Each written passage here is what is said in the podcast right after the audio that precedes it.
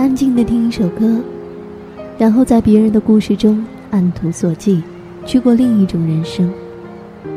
终于知道，其实，在这个庞然的世界中，你并不是孤单的一个。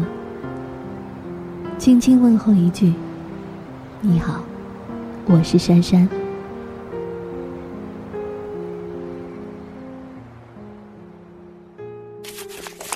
三月十七号，星期四。昨天晚上折腾了一夜，一直到凌晨才入睡。才下飞机就明白自己有多蠢，因为全身长袖让我差点没热得中暑，这似乎注定了一整天的不幸。这趟出差的感觉非常的差。南部的客户对于我的提案和报告似乎没有兴趣，和一同出差的猪头男同事一点默契也没有。只顾着跟老板聊天，这趟下来真的是活受罪。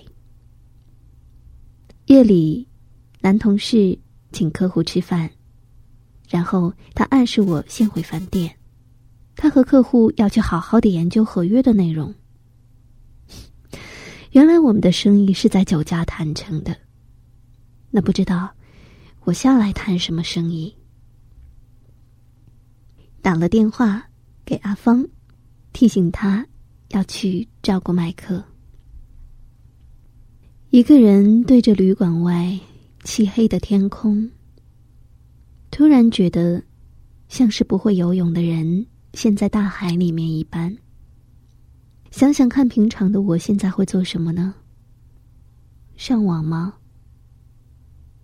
原来我已经不知不觉的陷入了网络上升的电影情景。那么，D 呢？是不是继续在咖啡馆外看着人群，然后回家煮饭吃？突然有一点想念 D 的 email。